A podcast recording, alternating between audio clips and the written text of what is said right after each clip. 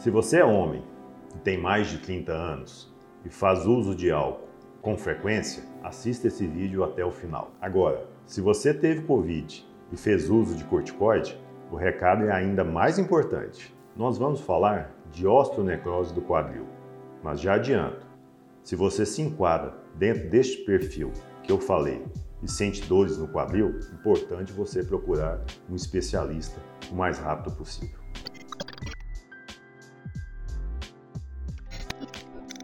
A osteonecrose pode acometer qualquer pessoa, mas é cerca de quatro vezes mais frequente no homem e há uma predisposição para que atinja os dois lados do quadril. Na maioria dos casos, nós não conseguimos encontrar um fator de risco para a osteonecrose do quadril. É o que nós chamamos de doença idiopática.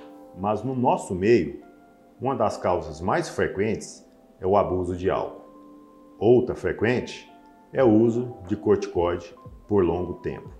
Outros fatores de risco são fraturas da região proximal do fêmur, doenças do sangue, como anemia falciforme, gota, irradiação, doença do mergulhador e até gravidez. Outros fatores que podem ser evitados são a diabetes e o colesterol alto no sangue. Doenças virais como a AIDS e atualmente a Covid, na qual você tenha que fazer o tratamento prolongado por corticoide, são outros fatores de risco.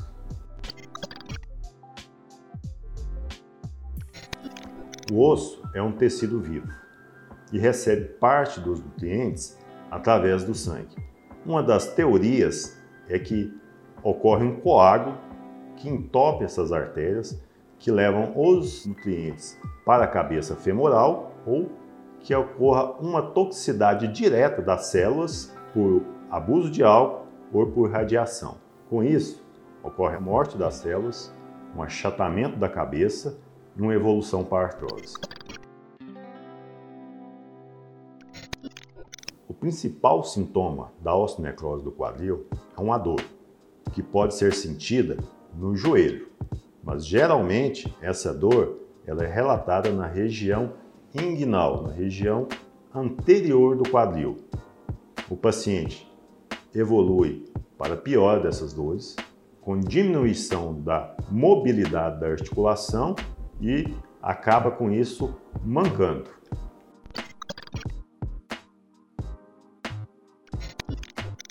É um sintoma muito parecido com outras doenças do quadril. Por isso é importante fazer o diagnóstico correto.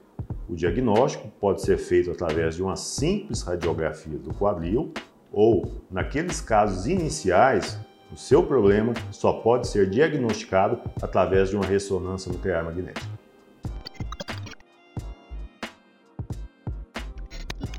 O tratamento da osteonecrose femoral ele pode ser conservador ou cirúrgico. Depende se o paciente tem alguma doença prévia, das dores do paciente e no estágio da doença. No tratamento conservador, é prescrito analgésicos para a dor do paciente e o uso de muletas com restrição total de apoio no membro afetado. A terapia de onda de choque tem obtido bons resultados nos estágios bem precoces da doença.